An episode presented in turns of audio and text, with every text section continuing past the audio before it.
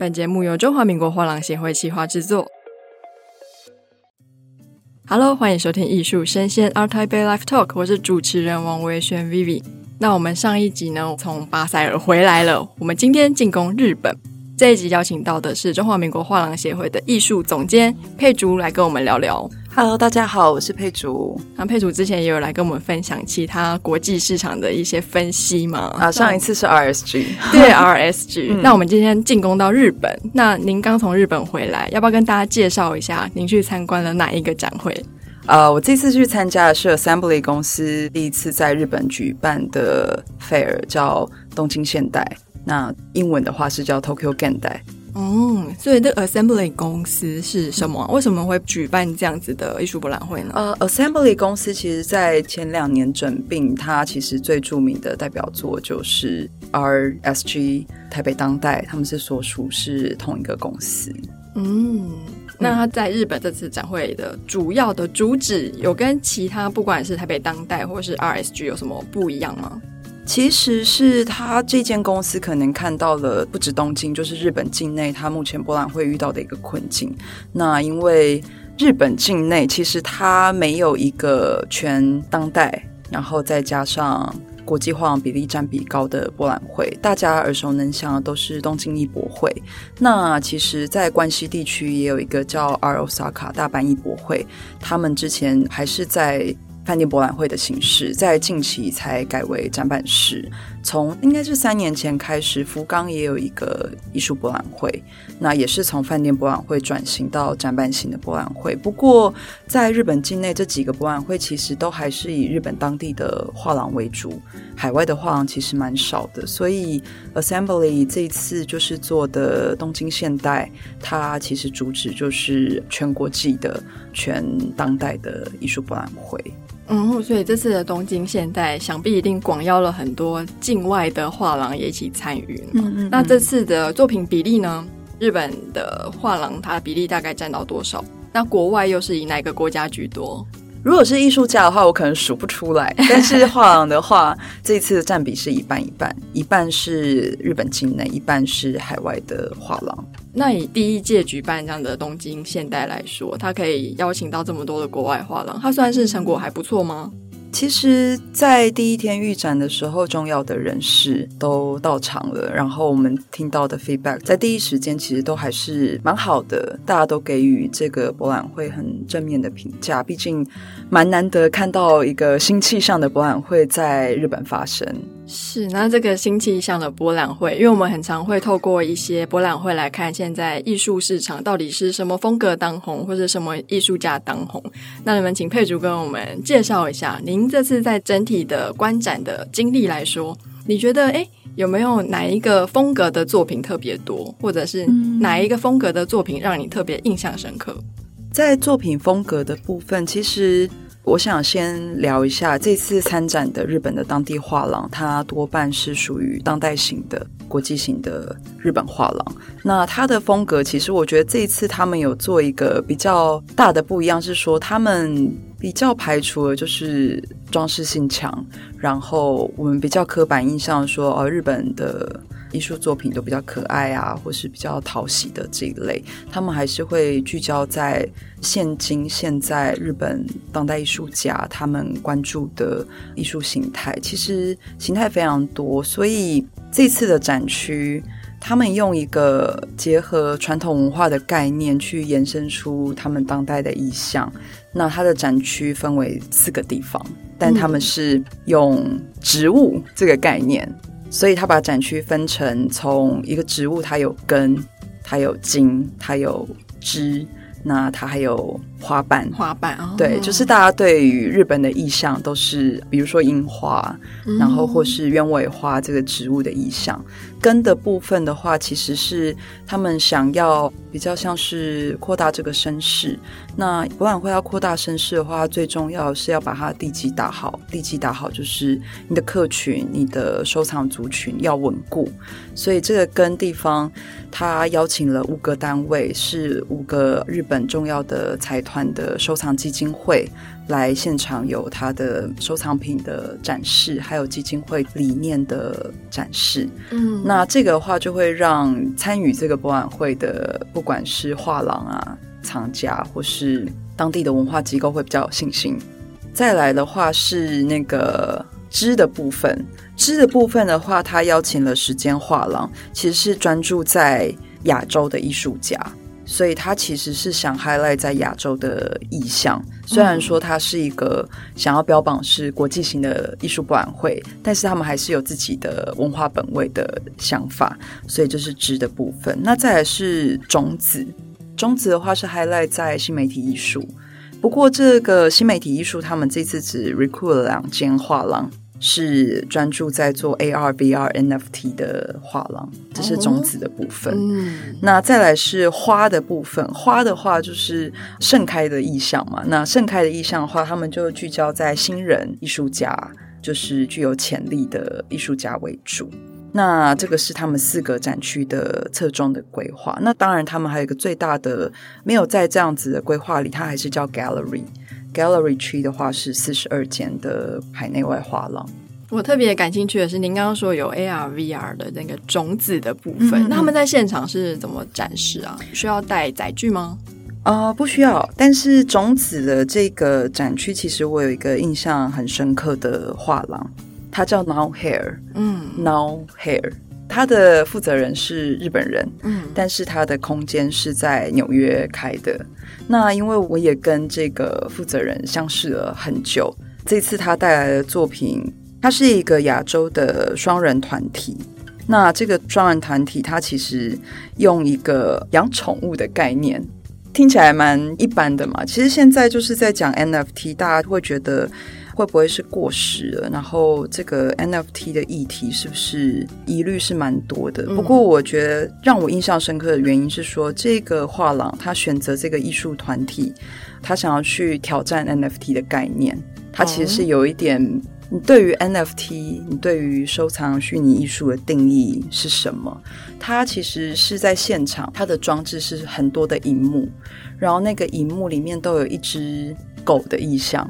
就是数位的，像我们以前小时候可能会养电子鸡啊，或是电子版本的宠物，然后每一个荧幕它都关在一个笼子里。那个概念有点说，哎，好像是大家去买宠物或领养宠物的时候的那个情景。那每个荧幕上面的狗狗，它十分钟就会消失，如果它没有遇到适合的主人，它就会死亡。哦，他就会换另外一只。那这到底有什么不一样？我就问那个负责人，负责人叫投资嘎桑，他说：如果你领养了、收藏了这只电子数位的狗。那你有两个选择，一个就是你可以放这只狗的档案在家里，你可以看着它，也像是一个虚拟的宠物的陪伴。嗯、那大家会说，那跟 NFT 有什么关系？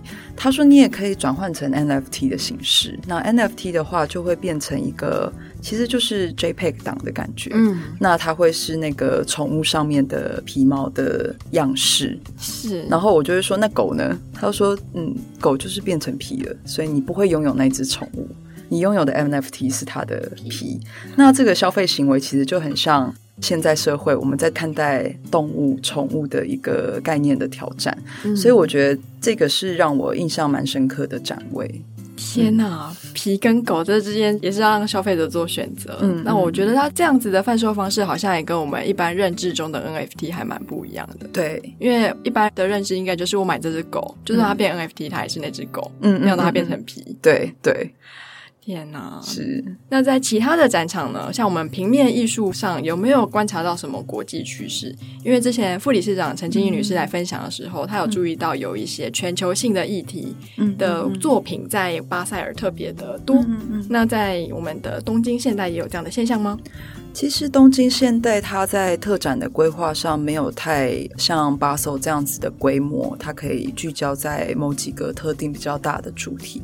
不过，他现场有做了一个比较特别的小的特展，它是以女性为主题，他邀请了日本当地的女性艺术家来做一些主题性的创作。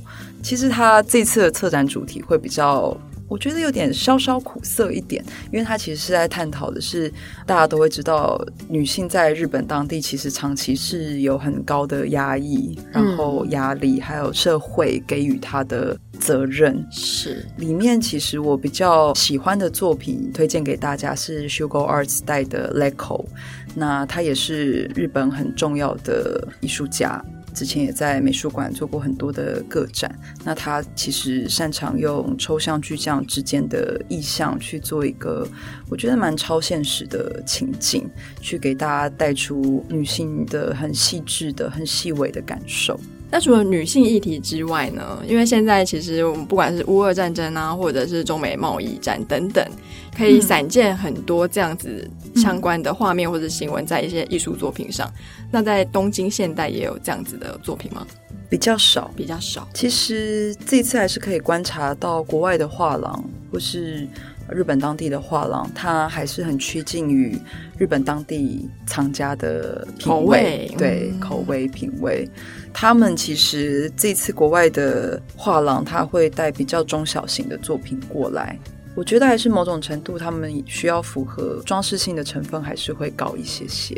就是概念性的作品，还是相较 Basel 或 Freeze 还是比较少的。那其实这也很正常，因为海外的画廊第一次去一个新的地方做博览会，他们总是需要带不同价格区间的作品去做市场的调研、调研去试水温，嗯、然后用比较平易近人的价格的作品去接触到新的客人。因为日本的收藏的环境也蛮不一样，它其实很像一个马拉松，它不是一个短跑。像对我们来说，其实韩国它很像一个短跑的市场，嗯，就是它需要很快速的吸睛，然后企业主或者收藏家他可以很快的看见你。那日本的话，他会看见你，可是，在收藏上，他会经过很长时间的认识跟培养。所以去日本这个市场，你需要有一个心理准备，你可能需要打很长的一个时间。他不会说就是立竿见影，对，你需要更长时间的耕耘。对，那他们其实重要的收藏族群。我觉得有一个分段，就是在疫情前，嗯、可能大家都会说日本的市场不是很好，但是那是因为日本的个体户的收藏家，相较于台湾、香港、中国、韩国是少蛮多的。不过，因为日本其实一直以来，不管有没有经历过泡沫经济，它都是一个很强大的经济体。嗯，其实大家说现在会有一些动荡，但是在日本的财阀。财团他还是掌握了很多的，就是财资源，对资源跟财富，所以收藏艺术品的多半都是这些财团跟基金会。但是到了疫情的这中间，其实也跟台湾的状态蛮像的，多了很多新生代的收藏者。开始关注到艺术，开始收藏艺术。那两个不一样是说，像财团类型或是基金会类型，还有资深的老的收藏者。他们还是需要花很多很多的时间跟画廊建立一定的情谊，还有认识，那他们就会进到一个非常非常稳固的收藏的路径上，嗯、就是他可能会非常固定的跟这间画廊持续性的收藏，是对。但是到疫情这中间出现了很多新生代的日本收藏者，他们比我们更，我是说在台湾这边。更活络的使用社群媒体哦，oh. 所以他们这次东京现代邀请了还蛮多，比如说在 Twitter、在 Instagram 上面蛮活跃的年轻收藏族群，来带动这个买气。所以他们真的会因为滑到了，觉得喜欢，然后就买。对对。这个其实是啊，日本的画廊业者有跟我分享，就是他们对于这样子的收藏形态有期待，但是也有担心，因为他们过往太熟悉这种慢慢建立情感跟慢慢认识的收藏过程。然后，对于新时代的收藏者，他们知道他们的消费力其实蛮强劲的。我们会说那个是新的钱，比如说新创产业啊，啊、或是说新的世代、新的可以赚钱的可能不同于老一辈的方法。那这个钱很快，所以收藏作品的量跟速度也都跟之前很不一样。但他们也会进入到一个观察期，就是这个疫情过后，我们现在已经是后疫情了。他们也在观察说，这样子的年轻世代是不是有可能也像老一辈的收藏者一样，持续稳定的收藏艺术作品。嗯，那他们透过不管是社群媒体或是网络，然后去购买这些藏品的单价，嗯，那个业者有做一个比较吗？会不会就是从网上来的，它的单价相对来说比较低，然后我们花长时间去经营的这些老藏家，或是企业或是基金会，金额会比较高，有这样的现象吗？其实我觉得，不管哪一个世代啦，他们收藏，我觉得强度都很不一样，不会说是一个同质的。是，有可能是有一些新年轻族群的藏家，他就是喜欢比较新锐的艺术家，比较可以跟他一起走入未来的艺术家。那可能新的收藏族群，他也会去欣赏已经有历史定位，然后已经有市场的稳固度的艺术家都有。然后我认识的。比如说，日本的比较资深的收藏基金会，其实他们还是很愿意支持新时代的艺术家。艺术家，对对对。所以，像其实，在日本跟韩国都有像是基金会跟企业这样子去，算是巩固自己国内的艺术市场。嗯，嗯，嗯，那在台湾有吗？台湾就比较少。对，嗯，那要不要呼吁大家一下？欢迎大家可以加入这个收藏的行列。那就是由企业或基金会去巩固这样的地基，有什么样的好处？个人户很多不好吗？嗯，能不能就是帮我们分析比较一下？其实我觉得这就是市场形态不一样有趣的地方。哦，因为像日本，如果像这些基金会，它有领头羊的作用，其实后面它一定会有很多不一样的影响跟更加延长的呃感染效应。那相较于台湾，台湾的个体户比较多，但是。它又跟日本又更不一样，因为它会反映一个民族性，就是日本其实是很喜欢大家都一样的地方。嗯、那台湾的话，我看到的是台湾其实还蛮喜欢大家都不太一样的地方，所以我觉得这就是画廊要参加博览会的原因。你可以选择不同的市场去推广你代理的不同属性的艺术家。是，那我们其实今天这集有聊到蛮多，我们台湾跟日本，不管是艺术市场，不管是藏家形态，或者是现在整体的走向，嗯、其实这样听起来有同有异了，可是方向好像是很类似的。嗯嗯，藏家也开始出现了更迭，嗯、那我们新的一代呢，也开始用。我们这一代没有办法想象的方式在购藏这些艺术品，是是，好啊，那我们就感谢艺术总监佩竹跟我们分享，那希望未来还有机会听你分享更多的国际艺术市场，谢谢，谢。谢谢谢 Vivi。